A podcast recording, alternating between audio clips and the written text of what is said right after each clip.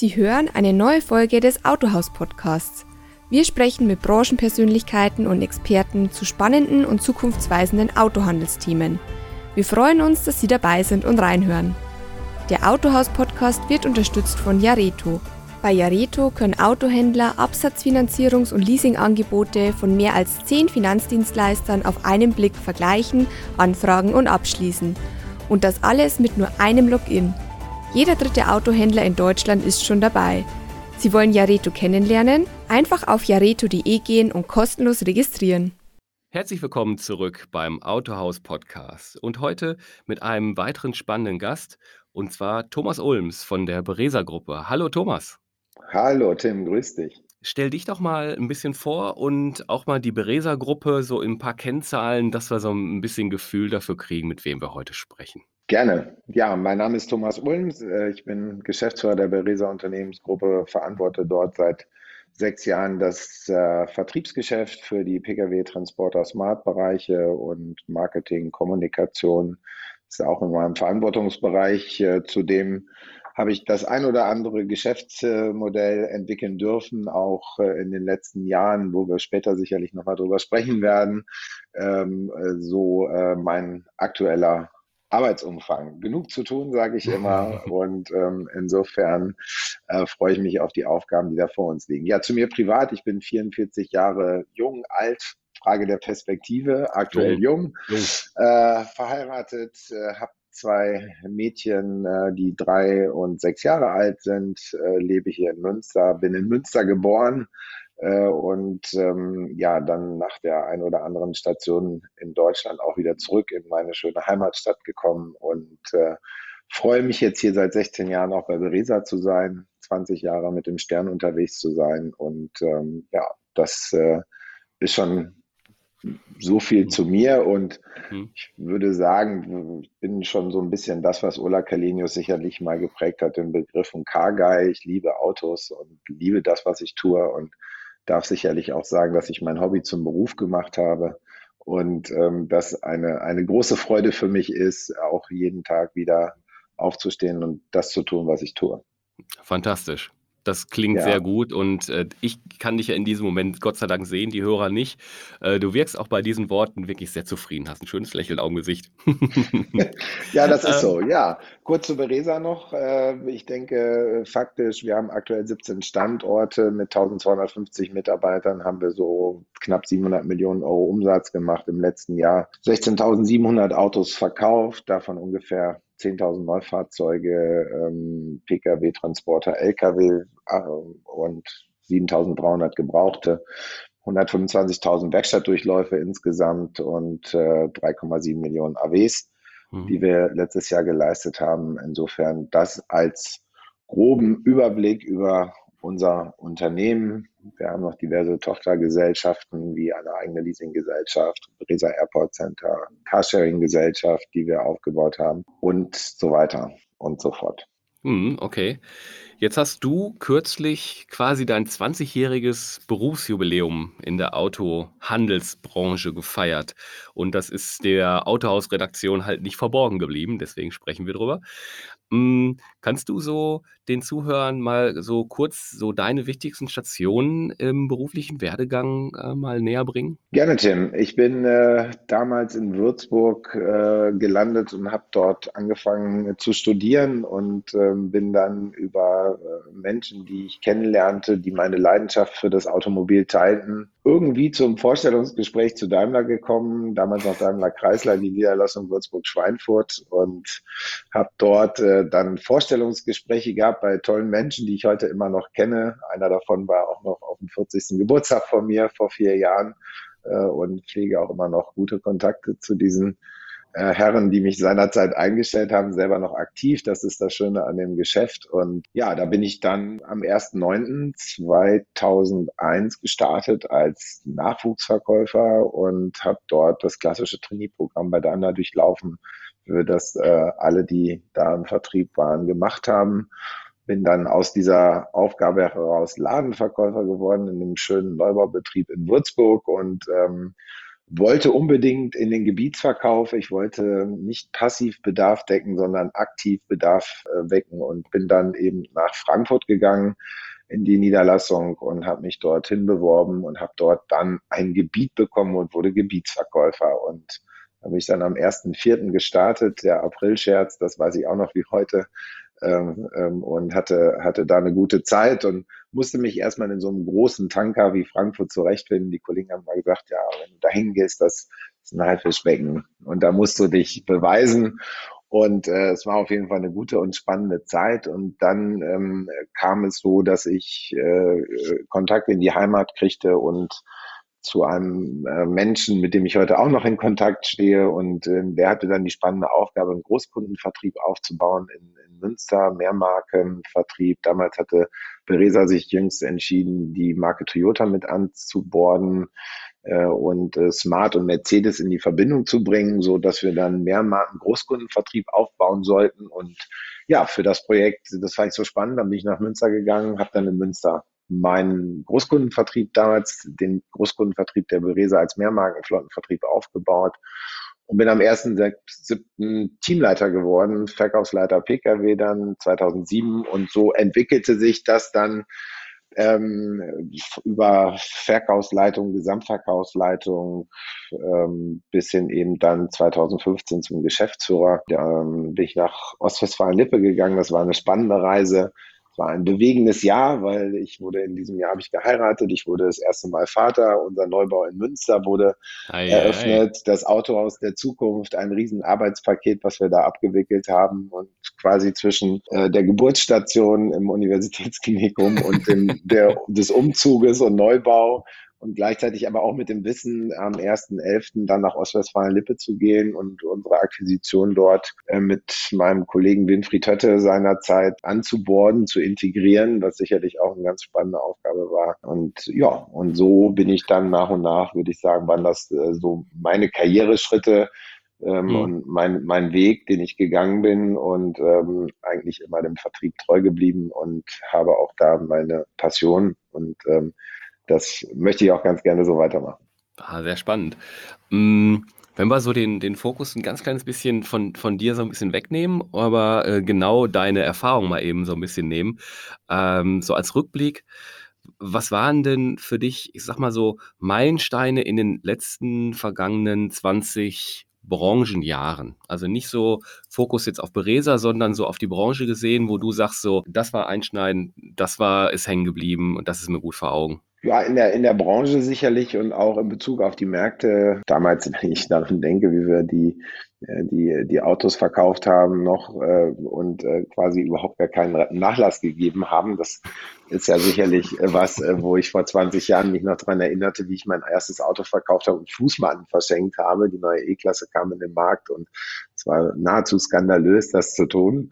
Ähm, und mir die Entwicklung da die letzten 20 Jahre anschaue in Bezug auf Preistransparenz, Entwicklung, Geschwindigkeit, Märkte, die sich komplett verändert haben, Verbraucherverhalten, das sich verändert hat, äh, gesellschaftliche Trends, die wesentliche Einflüsse auf die aktuelle Situation haben, die auch in den, in den letzten 20 Jahren sich signifikant ausgeprägt haben, bis hin eben auch zu politischen Situationen, die eine andere ist als noch vor 20 Jahren, äh, ist das sehr, sehr vielschichtig sicherlich, diese Frage ähm, und auch sehr breit. Und ich glaube, ganz entscheidend ist sicherlich die Preistransparenz, die wir ähm, äh, zunehmend bekommen haben in den letzten Jahren, die Digitalisierung, die Einzug gehalten hat im Automobilhandelsgeschäft, die Auswirkungen auf unsere Netzstrategien, die wir letztendlich alle neu überdenken mussten, ähm, Preiswettbewerb, der in einer noch nie gearteten Dimension plötzlich ähm, in, äh, Einzug in unser Geschäftsmodell gehalten hat. Äh, die GVO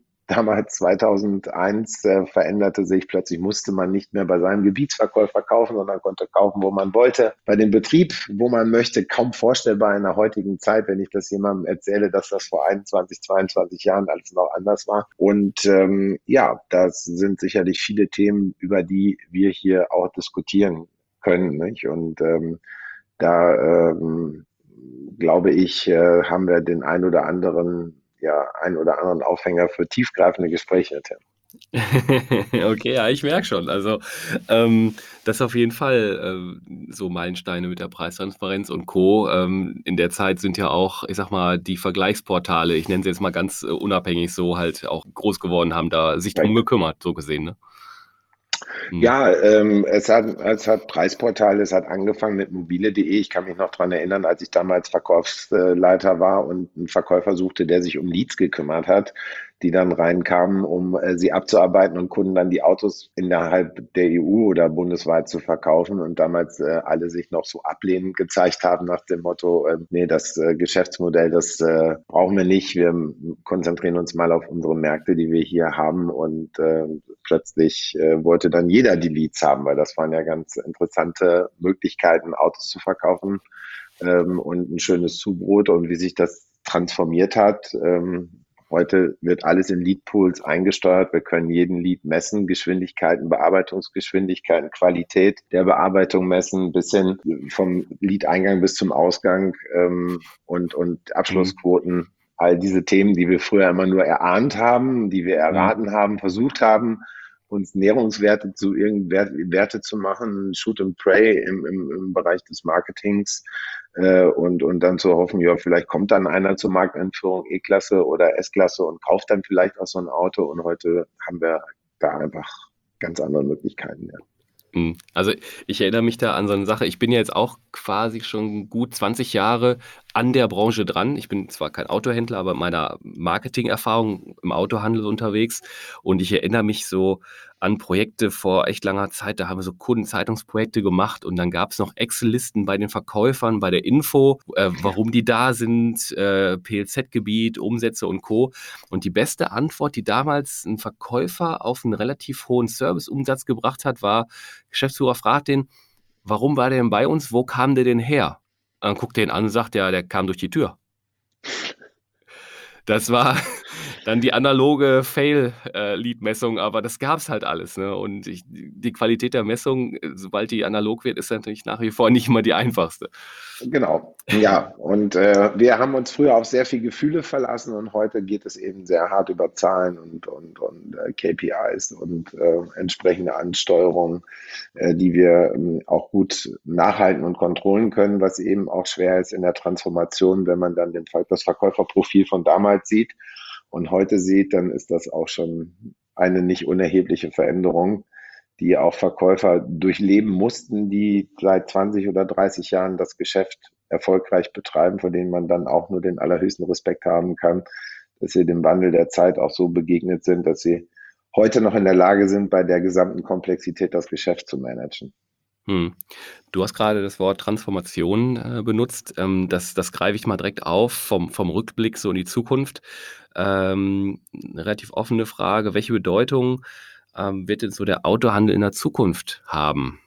Ja, das ist eine sehr gute Frage. Und wenn ich die generalistische Antwort darauf hätte, äh, dann ähm, würde ich wahrscheinlich ein Buch schreiben und mich mit anderen Themen beschäftigen und dauerhaft als Vortragender oder Keynote-Speaker gebucht sein.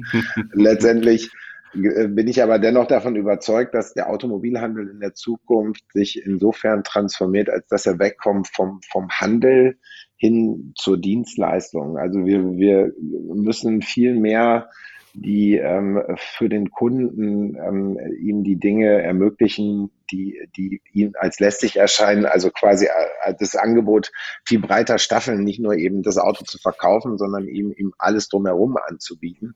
Wir haben jetzt ähm, auch mal eine Analyse gefahren, wie viele Ansprechpartner hat eigentlich ein Kunde bei uns im Unternehmen und ist das eigentlich zielführend, dass das so ist? Und äh, wie würden wir uns denn selber als Kunde fühlen, wenn genau so eine Situation eintritt, dass ich Pkw, Transporter, Lkw-Kunde bin, äh, dann noch dann die entsprechenden Autovermieter ähm, äh, Substitute hinten dran habe, die auch wiederum andere Ansprechpartner haben, bis hin zur Werkstatt äh, mit unterschiedlichen Werkstattbereichen, die wiederum ein bisschen zum Teilelager.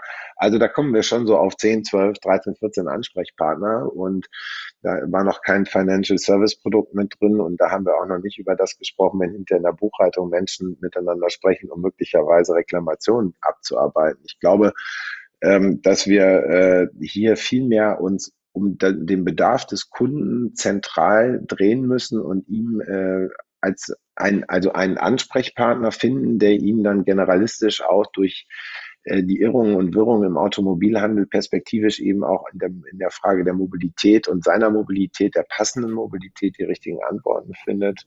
Wir müssen viel breiter werden, auch in Bezug auf das Thema. Auf der einen Seite haben wir eine Marke und ein Produkt, was wir verkaufen, weil dahinter eine Begehrlichkeit steht, die steuert jemand zentral.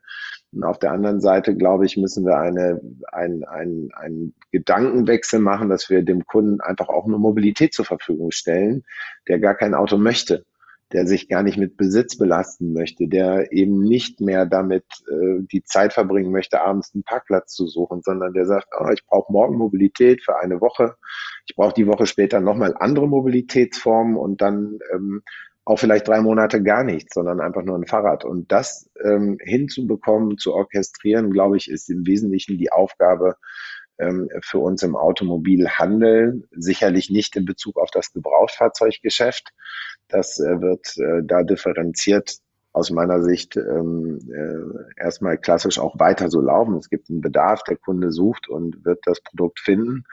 Und da wird derjenige dann eben auch führend sein, der das richtige Angebot in dem Moment äh, hat. Und äh, da haben wir schon über die Transparenz gesprochen, die heute am Markt vorherrscht, dass der Kunde in seinem, in seinem ganz individuellen Selektionskriterien das richtige Produkt finden wird und im Zweifel wird es ihm vorgeschlagen. Ähm, das ist das eine. Das andere ist aber dann eben das übergeordnete Frage der Mobilität und ähm, der Dienstleistung, die wir damit verbinden. Mhm, okay. Und ähm, ja, jetzt schwenken wir mal wieder den Blick auf Beresa. Welche Strategie verfolgt ihr denn bei Beresa, um in den nächsten 15, 20 Jahren ähm, genau an dem Punkt relevant zu sein für die Kunden? Ja, zunächst mal ähm, haben wir 2015, müssen wir ein bisschen mal in die Vergangenheit gucken, um vielleicht dann einen Blick auf die Gegenwart zu kriegen, dann den Outlook Richtung 2040 zu schaffen. Ja, das ist nicht ganz so einfach. Aber wir haben irgendwann ja für uns entschieden mit der Übernahme der Niederlassung aus Westfalen-Lippe, dass wir viele Dinge so nicht mehr machen können, wie wir sie mal getan haben. Oder wir hätten weiter überall Matrix organisierte Kleinstbetriebe mit Kleinsteinheiten, Kleinststrukturen. Und das haben wir uns äh, damals gegen entschieden, haben eine sogenannte Digitalisierung und Administrationsstrategie aufgelegt, haben angefangen, uns sämtliche Aufgaben im Pkw, Transporter, Smart, Lkw-Vertrieb anzuschauen. 3840 Aufgaben an der Zahl. Ähm, die haben wir bewertet in Minuten, haben Prozesse völlig neu ähm, äh, modelliert und haben angefangen, erstmal eine Basis zu schaffen für eine Digitalisierungsstrategie, um überhaupt digital zu werden. Dann haben wir angefangen Workflows. Heute haben wir in der Tat schon 50, über 50 Workflows programmiert, die in Eigenprogrammierung völlig autark laufen und die Dinge im Hintergrund vollautomatisch regulieren und äh, sehr prozessoptimiert äh, und in, in einer mit, mit geringen Kosten arbeiten. Ähm, parallel dazu haben wir gesagt, okay, wenn wir dann weiter wachsen wollen, was, ähm, wie schaffen wir das denn, wenn wir auf der einen Seite wissen, wir haben überall die kleinen Standorte, werden im Bezug auf ein Gebrauchfahrzeugangebot und Neufahrzeugangebot eben nicht mehr die Rolle spielen, sondern eben große Betriebe mit großen Stellflächen, mit großem Angebot eine große Relevanz bekommen, zumindest äh, in Bezug auf die Marke Mercedes-Benz. Äh, das ist sicherlich auch nochmal eine andere Betrachtungsweise, wenn man eher eine privatkundengeprägte Marke hat, aber jetzt mal ganz spezifisch auf unser Geschäft und auf unser Kerngeschäft, ähm, haben wir dann äh, einen Projektfahrplan entwickelt und haben gesagt, okay, wir, wir haben auf der einen Seite eben die Digitalisierung unserer Administration. Parallel haben wir unser Beresa Airport Center gebaut als Produktionsbetrieb, um überhaupt erstmal zu ermöglichen, dass bei reduzierten im Netz ein Wachstum möglich ist, weil das wäre in den Standorten physisch gar nicht gegangen. Jeder Kollege, der einen Pkw-Standort hat, weiß, dass wenn er zwei Standorte zumacht und der andere Standort nicht entsprechend wächst, und meistens ist das Wachstum begrenzt, weil es dafür keine Baugenehmigung gibt und da mehr geben wird, ähm, und die Platzverhältnisse nicht da sind, haben wir eben uns entschieden, ein zentrales Administrations- und Logistikzentrum, so war der erste Arbeitstitel mal, äh, zu bauen, wo wir dann eben genau diese Aufgaben aus den Autohäusern rausziehen, prozessoptimiert arbeiten und ähm, entsprechend die Dinge verändern und äh, das Ganze dann noch mit ähm, einem BI-Tool gepaart und äh, so haben wir einen, einen, einen Gesamtblick auf das und äh, all diese Projekte sind dann so 2020 waren wir ready to go. Also es war immer das Ziel, Ende 19 muss das alles fertig sein mit, mit Start, BAC und mit, mit all diesen Themen, dass wir zu 2020 in die Wachstumsstrategie, in die Umsetzung kommen, diese Strategie auch gezielt umzusetzen. Und dann kam eben ein kleines Virus im äh, Februar, März, äh, was uns dann letztendlich nochmal in eine völlige neue Orientierungsphase gebracht hat. Wir dann sicherlich mit einem ganz klar auf Wachstum ausgerichteten, mit einer auf Wachstum ausgerichteten Strategie genau jetzt das Gegenteil plötzlich hatten. Die Werke waren zu, ähm, die Warenverfügbarkeit war schwierig. Ähm, dann nochmal die Situation jetzt auch auf die aktuell, dass wir die Ware nicht bekommen, auch in, in der Halbleitersituation so und daraus resultiert ähm, haben wir haben wir jetzt quasi parallel unser Carsharing-Modell, das habe ich vergessen, das ist sicherlich auch nochmal Mobility as a Service Angebote zu schaffen, die eben mehr sind, als nur das Auto zu verkaufen. Und so haben wir uns jetzt genau für diese Strategie, die Beresa entlang der Wertschöpfungskette und entlang unserer Kernkompetenz in unterschiedlichen Geschäftsfeldern wachsen zu lassen, ähm, entschieden und ähm, sind jetzt eben auch guter Hoffnung, dass sich die Märkte irgendwann wieder regulieren. Äh, wir aus dieser Übermenge, die wir sicherlich im ersten Halbjahr an Gebrauchfahrzeugen hatten, mit dem ersten Lockdown bis hin zu heute haben wir gar keine Ware über die entsprechende, ähm, äh, halb, über durch das Thema Halbleiter ähm, dann in die Zukunft gucken. Und in, in der Zukunft bleibe ich bei meiner eben schon aus, ausgeführten Aussage, dass wir die Transformation hinbekommen müssen, weg von einem klassischen Handelsunternehmen hin zu einem Dienstleistungsunternehmen. Das ist sicherlich was, wenn man mal in Richtung äh, Logistikbranche guckt, die früher äh, LKWs hatten, ihre eigenen Logistiker, ihre eigenen Fahrer hatten und heute eben äh, genau das Gegenteil sind. Sie, die großen Logistikunternehmen eben keine LKWs mehr haben, sondern genau die, diese Dienstleistungen, dieses Fulfillment machen zwischen, zwischen dem Bedarf ähm, und der, der, der, der, der Ausführung hinterher, die notwendig ist, ja, und das eben als Dienstleistung abbildet. Mhm. Und so, glaube ich, müssen wir auch die Transformation hinbekommen, uns in der Zukunft als Dienstleister für unsere Kunden in Bezug auf deren individuellen Mobilitätsverhalten einzustellen und auch selektive Lösungen oder situative Lösungen zu finden, die sich eben nicht mehr statisch nur an dem Verkauf des Autos ausrichten, sondern viel mehr sind. Ist denn dann, kommt denn dann das Agenturmodell, worauf Mercedes-Benz jetzt ähm, 2023 umstellt, kommt das für euch in dem Kontext zu einem guten Zeitpunkt? Ähm, beziehungsweise was bedeutet das für euch und, und wo siehst du die Chancen und die Herausforderungen? Ich glaube, äh, das Agenturmodell ist so etwas, was in Richtung Dienstleistungsorientierung geht. Der Kunde hat nämlich genau, genau, den Bedarf. Er braucht die Beratung, eine intensive Beratung, aber er braucht drumherum ein Dienstleistungspaket. Er möchte damit nichts zu tun haben. Der Hersteller möchte im Idealfall eben einen perfekten Service vor Kunden, äh, der letztendlich, ähm, den wir gewährleisten können mit den Erfahrungen, den Kompetenzen, die wir haben. Der Verkäufer muss kein Preisverhandlungsgespräch mehr führen. Dadurch hat er vielleicht ein bisschen mehr Zeit, sich um den Kunden und zusätzliche Dienstleistungspakete, die angeboten werden, äh, zu kümmern. Und dann ähm, sehe ich, ich sehe darin äh, große Chancen, auch mit Blick auf die ähm, jetzt GVO, mit Blick auf und die, äh, die Preistreiberei, die wir erleben über die Plattform, äh, die dann eben auch vorbei ist, wenn wir in einem echten Agenturmodell sind. Äh, das sind äh, viele äh, Vorteile, die ähm, ich auch aus diesem Agenturmodell erkenne. Natürlich gibt es auch, wenn wir hinschauen, ähm, das eine oder andere Thema, was wir kritisch bewerten müssen. Erstens ist es ein Riesentransformationsprozess aus einem Agentur, also in dem Modell, in dem wir heute sind, in das würden wir uns rein transformieren müssen. Das bedarf sehr enge Abstimmung zwischen unserem Hersteller und der Organisation und unserer Organisation. Und die große Frage ist am Ende des Tages, nimmt der Kunde das auch so an, wie wir uns das jetzt alles auf dem, auf dem Tisch, auf der grünen Wiese äh, vorstellen. Und ähm, das wird hinterher dann, wird es das zeigen. Die Märkte die bisher ongeboardet sind, Schweden und Südafrika, die Erfahrungen, die dort gesammelt worden sind, ist, dass das funktioniert.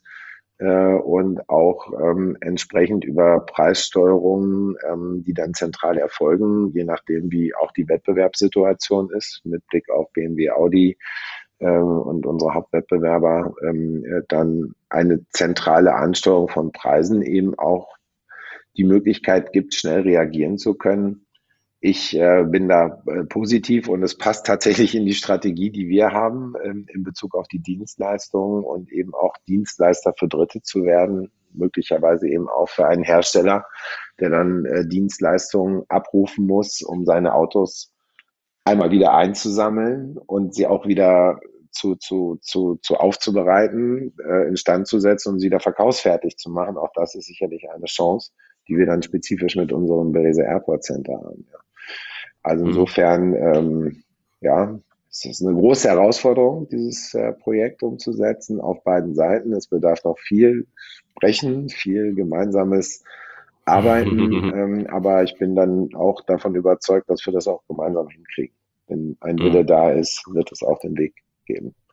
Mhm. Okay. Jetzt habt ihr neben Mercedes, ähm, habt ihr noch andere Marken und jetzt seid ihr ähm, mit Hyundai quasi an den Start gegangen und ähm, was verspricht sich denn Beresa mit dem Einstieg in das Volumengeschäft mit Hyundai?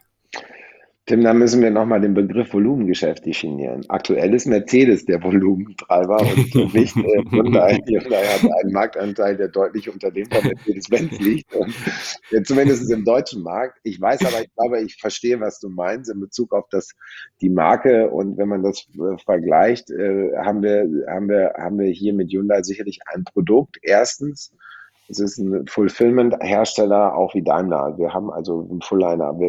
Daimler liefert vom Smart bis zum Actros, sage ich immer alles. Das Hyundai macht das Gleiche. Äh, mhm. Die liefern vom kleinen äh, i10 bis zur Zugmaschine, Wasserstoffbetrieben, Busse, äh, Transporter, haben sie alles im Portfolio und ähm, sind mit Sicherheit an der Stelle auch ein, ein sehr innovativer, sehr guter Hersteller. Das ist das eine. Ich, ähm, auf der anderen Seite es ist so, dass wir ähm, ein sehr stark gewerbeorientiertes Unternehmen sind mit unserer Marke Mercedes-Benz, zumindest bei uns. Wir haben 80 bis 90 Prozent Gewerbekunden ähm, im, im Neufahrzeuggeschäft und Hyundai hat genau das Gegenteil, nämlich 80 Prozent Privatkunden oder 90 Prozent sogar in der Spitze, je nach Markt. Und äh, so schaffen wir ein Produkt, was wunderbar parallel zu unseren Mercedes-Benz-Produkten laufen kann oder zu den Produkten der Mercedes-Benz AG, dann AG, und wir ähm, dann äh, mit Hyundai etwas zusätzlich schaffen, ein Angebot zusätzlich schaffen, was ergänzend zu dem ist, was wir heute haben. Wir äh, haben mit Sicherheit auch mit dem Verlust der kleinen Verbrenner bei Smart äh, auch das Problem, gewisse Bedürfnisse an Mobilität an unseren Kunden nicht mehr denken zu können. Das heißt, klassische Pflegedienste, karitative Einrichtungen, äh, bis hin zu Lieferdiensten, die eben nicht nur in urbanen Räumen unterwegs sind, die dann dazu führen, dass man auf Elektromobilität und den Smart EQ äh, umsetzen kann. Aber ähm, es gibt eben auch bei uns den ländlichen Raum und es wohnen im ländlichen Raum auch in unserem Gebiet mehr Menschen als im städtischen Raum und auch die müssen irgendwie äh, zurechtkommen in diesem ähm, Wandel der Zeit und da bietet Hyundai einfach eine hochattraktive Produktpalette an, qualitativ auch sehr gute Produkte äh, Hyundai hat einen sehr guten äh, Entwicklungsschub gemacht in Bezug auf Elektromobilität. Wenn wir uns den neuen Ionic 5 angucken, die technologische Ausstattung dieses Fahrzeuges ist schon sehr gut, als sehr gut zu mhm. bewerten, mhm. gewinnt ja auch aktuell jeden Test. Und ähm, das äh, als als Parallelprodukt äh, zu unserer bisherigen ähm, Markenphilosophie ähm, halten wir das für den richtigen Weg. Und am Ende, wenn wir nochmal zurückkommen zu der Frage, was ist die Strategie und was glauben wir sind die Trends der Zukunft, dann ist es eher die Frage der Deckung von Mobilität. Äh, bei vielen Menschen da draußen weniger die Frage nach, welche Marke fahre ich, identifiziere ich mich mit der Marke, sondern es gibt Bedarf an Mobilität und ich muss von A nach B kommen und wie kriege ich das hin? Und ob das ein Hyundai ist, ein Seat ist, ein Mercedes ist, ein Skoda ist, spielt an der Stelle überhaupt gar keine Rolle sondern der Kunde hat einen Bedarf und der muss gedeckt werden. Und mhm. ähm, Hyundai ist ein gutes Produkt auch für uns im, im, im Sharing, äh, im, im Abo-Geschäftsmodell, in, der, in unserer Carsharing-Flotte. Etwas, wo wir die auch sehr gut einsetzen können. Und ähm, insofern eine sehr gute Abrundung unseres bisherigen Portfolios. Und äh, hm. ja, da sind wir auch sehr mit zufrieden mit dem Onboarding-Prozess. Und ähm, cool. Passt ja. gut. Ja. Also du, du baust mir hier quasi eine Brücke nach der, nach der nächsten, also als hätten wir uns abgesprochen. Ne? Jetzt hast du, jetzt, jetzt hast du das äh, Auto-Abo ins Spiel gebracht und ihr, ihr setzt mit Auto-Abo was um und auch mit einem Online- äh, Gebrauchtwagen-Shop ähm, quasi, ob jetzt neue Geschäftsmodelle sind, aber hm, weiß ich nicht, aber wie entwickeln sich diese und, und wo steht ihr da und, und wie ist da so die weitere Planung, also wirklich online Gebrauchtwagen zu verkaufen und das Thema Auto-Abo nach vorne zu treiben? Ich fange mal mit dem etwas einfacheren, weniger innovativen Thema an. Äh, Online-GW-Shop, äh, das ist letztendlich, haben wir unsere Website ja äh, gerelauncht. 2020 war das und äh, haben sie komplett neu aufgesetzt, neue Technologie hinterlegt äh, und die Möglichkeit geschaffen, jetzt erstmal überhaupt als Basis die äh, Bilder, die wir am Airport Center produzieren, mit 360-Grad-Blick etc. pp, standardisierte Fotos, standardisierte Beschreibungen der Fahrzeuge, Gutachten der Fahrzeuge etc. pp abzubilden, sie online zu machen. Und am Ende des Tages ist meine innere Überzeugung, das Geschäft steht und fällt mit einem Standard. Das Geschäft darf nicht mehr dazu führen, dass Rückfragen entstehen.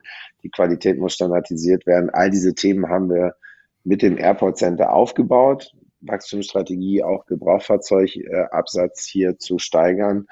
Und online ist noch eine zu vernachlässigende Größe, weil ich, weil der Mensch nach wie vor dann zum Hörer greift und doch dann versucht, Kontakt mit Therese aufzunehmen, den äh, sich den Zustand des Autos doch nochmal erklären lassen, äh, erklären lassen möchte, im Zweifel Finanzierungsprodukte braucht äh, oder Versicherungsfragen hat. Ähm, einfach, es ist immer noch ein sehr beratungsintensives Produkt und ich glaube, wir haben die Basis jetzt geschaffen, dass wenn der Kunde wirklich will, kann er bei uns kaufen, komplett den kompletten Prozess durch. Mit bezahl.de haben wir auch entsprechende Payment-Systeme jetzt im Backend installiert, sodass das funktioniert.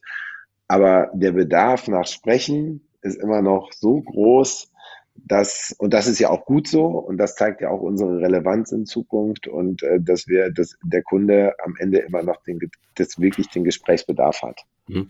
Schnelle Frage, bevor wir auf Auto-Abo switchen. Wie, wie hoch würdest du, äh, vielleicht kannst du das so einschätzen, wie hoch ist die Prozentzahl, die online Gebrauchtwagen kaufen und nicht mit euch sprechen möchten, sondern kaufen, fertig? Äh, gute Frage, Tim. Ich werde sie im Nachgang mir äh, mal zu Gemüte führen und kann das jetzt wirklich, bin ich, äh, da wäre jede Zahl, die ich jetzt sage, falsch. Okay, alles ja, klar. Ähm, das sind Würde mich mal interessieren. Geschäfte. Ja, kann ich Weil dir, die, die gibt es auch. Garantiert gibt es die, äh, aber am Ende ist selbst immer noch das Telefonat zur Abholung, mhm. Auslieferungszeitraum. Also es ist eine Lüge und das ist das, was ich immer sage. Die Leute glauben, sie sind digital, sie produzieren einen, einen Frontend äh, digital und hinten dran läuft trotzdem alles analog. Und mhm. der Kunde ist da immer noch sehr, sehr stark im One-on-One -on -One mit den Menschen im Austausch zu sein. Also mhm. ich würde, die Quote ist wirklich, also ich unter einem Prozent. Wird gering. Ja. Ja. Unter 1, okay. Ja, ich habe die auch äh, sehr, sehr niedrig eingeschätzt, aber äh, einfach mal so ein Interesse. Ja, äh, mhm. äh, Auto-Abo. Ja, das ist äh, ein spannendes Produkt, vielmehr auch unser Woody ähm, äh, Carsharing, was wir als große Klammer darum gesetzt haben regionales Carsharing aufzubauen. Unsere Zielsetzung war motiviert durch das Thema Case, damals von Dr. Zetsche, ne, Connected Autonomous Shared Electric, äh, als die vier großen Megatrends, die unser Geschäftsmodell zerstören. Sicherlich ein, ein Thema, wo wir sagen, da können wir darauf Einfluss nehmen, das ist das Thema Shared Economy. Ja, wir, und zwar klar, mit, mit Connected kannst du nichts machen. Das macht der Hersteller, Autonomes macht der Hersteller. Und für die Elektrifizierung können wir maximal noch die die Infrastruktur zur Verfügung stellen, unsere Mitarbeiter schulen und sicherstellen, dass die Kunden auch bei uns entsprechende Beratung erhalten. Wo wir aber schon einen Einfluss drauf nehmen konnten, war das Thema Shared Economy, das sich dann ja heute immer mehr verdichtet im Bereich Mobility as a Service Dienstleistung. Und äh, ein Segment, was wir betreiben, ist eben unser Carsharing Woody. Mutti ist Masematte, ist hier eine westfälische Plattdeutschsprache und heißt eigentlich Autowagen, ist evolutioniert äh, und ist aus dem 19. Jahrhundert, fanden wir ganz witzig. Ähm, und äh, haben das hier äh, dann also als Markennamen auch installiert und unter dem Thema Woody klammern wir Geschäftsmodelle, die eben mit Mobilität zu tun haben. Auf der einen Seite teilen wir alles, was ein Schloss hat, tatsächlich vom Fahrrad, vom Tretroller bis hin zum Actros. Theoretisch wäre es möglich, digitalisieren Fuhrparks und äh, reduzieren äh, Kosten, Prozesskosten. Das ist das, was wir da machen. Und eben ein Bereich ist Abo. Und mit dem Abo ähm, sind wir seit letztem Sommer ähm, unterwegs und haben äh, mittlerweile fast 400 Abo-Verträge, die bei uns laufen. Äh, und äh, das wächst und wächst und wächst. Und es ist, äh, die Nachfrage ist so hoch und äh, es ist wirklich ein gutes Geschäftsmodell. Wir haben hier das Glück, regional mit entsprechenden zwei großen Versicherern auch zu arbeiten und ähm, die Produkte mit uns entwickelt haben, die wir äh, einsetzen können, um eben auch niedrigschwellig zu sein, was das Thema Versicherung betrifft. Wir haben voll digitale Buchungsprozesse ähm, bei uns auf der Website.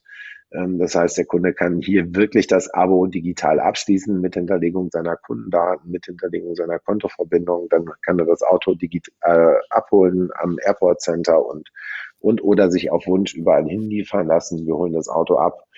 Äh, im Zweifel und ab vier Monaten ähm, ist bei uns Abo möglich und dazwischen bieten wir dann eben die MB Rent Produkte oder Van Rental Produkte, Miete, klassische Autovermietung an und eben ab einer Minute übers Sharing.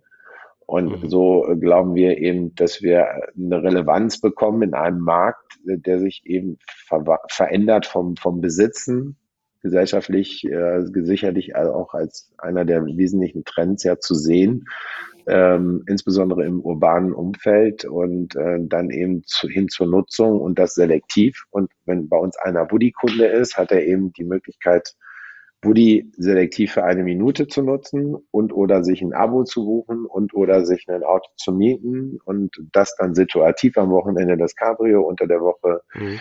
die E-Klasse oder den Kombi, je nachdem wie, wie gewünscht, Elektroverbrenner, alles im Portfolio und eben markenunabhängig. Das heißt, wir haben also bei uns nicht nur Mercedes-Benz-Produkte im Angebot, sondern auch Skoda, Porsche, äh, Porsche nicht. Wie komme ich denn jetzt auf Porsche? Tja, vielleicht muss ich dann mal mit einem Kollegen sprechen, der mir einen Porsche verkauft und mir ins Abo bringt. Nein, Spaß beiseite. Also, wir haben tatsächlich äh, viele Marken schon ongeboardet und äh, das mhm. funktioniert gut und äh, sind dann spannenderweise Einkäufer. Das ist auch gut, äh, mal mhm. auch die andere Seite zu sehen und kaufen letztendlich Leasingraten ein, äh, die, wo die GmbH ist dann der Leasingnehmer und dahinter liegt mhm. dann eben das ganze Geheimnis, dass wir die einkaufen, versichern die Produkte und dann eben in den Markt gehen. Mhm. Ja. Und das ja. funktioniert gut. Umsatz verzehnfacht in den letzten zwölf Monaten. Wow. Das ist jetzt nicht so schlecht. Das ist ein gutes Startup, was wir gegründet haben. Und äh, ja, sicher natürlich Sehr auch in schön. der Zeit ne, gestartet und alles schwierig. Und wovon und Absprungbasis wollen wir bitte jetzt Ne, mhm. aber ich äh, würde jetzt mhm. auch, das ist jetzt, da wachsen die Erträge nicht in den Himmel hinein, sondern es ist nach wie vor ein Zuschussgeschäft, aber wir sind eben auf dem richtigen Weg und das sind auch mhm. die richtigen Entscheidungen, die zu treffen. Und am Ende ist ja auch immer die Frage, wo welche Erträge abgebildet werden. Und die Beresa wächst ja in ihrem Kerngeschäft. Sie verkauft Autos an Woody, sie repariert Autos, sie, äh, wir orchestrieren die Autos, äh, das sind ja alles ähm, Dinge, die dann helfen im Kerngeschäft auf der einen Seite, auf der anderen Seite aber dennoch die Möglichkeit der Transformation, dem Transformationsprozess aktiv mitzugestalten, Erfahrungen zu sammeln und sich nicht darauf zu verlassen, was andere da schon machen, äh, sondern hier dann eben auch selber ins Lenkrad zu greifen und da den richtigen Kurs einzuschlagen. Mitgestalten, ne? Mitlenken. Ja, machen. Nicht äh, Beifahrer einfach, sein. Genau, einfach machen und auszuprobieren. Und da sind wir auch sehr dankbar, dass wir die mhm. Möglichkeiten mhm. haben, das tun zu dürfen. Hm. Ja, klasse. Ganz, ganz, ganz lieben Dank. Ähm, wir sind quasi bei der letzten Frage angelangt und äh, uns, die Redaktion, interessiert natürlich was. Wenn du dir für 24 Stunden dein Traumauto aussuchen dürftest, was wäre das? Tja, die Liste ist un unendlich lang. fangen wir doch ganz aber, einfach mit dem ersten fangen an. wir mit dem ersten an. Ich habe mich wirklich intensiv damit beschäftigt und es gibt natürlich ein Auto, was ich wirklich gerne mal bewegen möchte und das auch noch 24 Stunden wäre kaum vorstellbar. Ein AMG Project One. Ähm, ein Formel 1 Auto mit Straßenzulassung. Ähm, okay. Das ist sicherlich was, was ähm, mein automobiles Herz höher schlagen lässt und ähm, äh, sicherlich auch was ist, was, äh, was nicht einfach so irgendwie realisierungsfähig ist. Das ist auch nicht zu kaufen. Äh, das, äh, das ist einfach etwas, was wahrscheinlich ein Traum bleiben wird. Und wenn es sich mal realisieren lässt, dann freue ich mich drüber. Aber dann wird es auch sicher keine 24 Stunden sein. Wir müssen mal schauen, dass wir von der Redaktion aus das hier, diesen Podcast, äh, in die richtigen Kanäle steuern. Ja, das macht doch mal bitte. Ja, ich, äh, Stets bemüht. Stets bemüht, genau. Genau. Mhm. Okay, du, ähm, ganz, ganz lieben Dank, äh, dass du uns äh, heute Rede und Antwort gestanden bist. Das war super interessant. Es hat einen tollen Einblick, ein gutes Gefühl für Beresa und einen, einen schönen Einblick so zu dir gegeben, wie du da agierst und längst und nicht Beifahrer bist mit dem ganzen Unternehmen. Ganz lieben Dank dafür. Sehr gerne, Tim. Ich danke dir und es war eine spannende Erfahrung, die ich auch das erste Mal heute gemacht habe. Insofern Ne? Das erste Mal ist ja immer was Besonderes und bleibt in Erinnerung. Ah, ja, okay. Alles klar, du. Dann sind wir mit dem Podcast, mit dem Autohaus-Podcast für heute soweit durch. Und äh, ich sage vielen Dank. Toll, dass ihr dabei wart, zugehört habt und bis demnächst.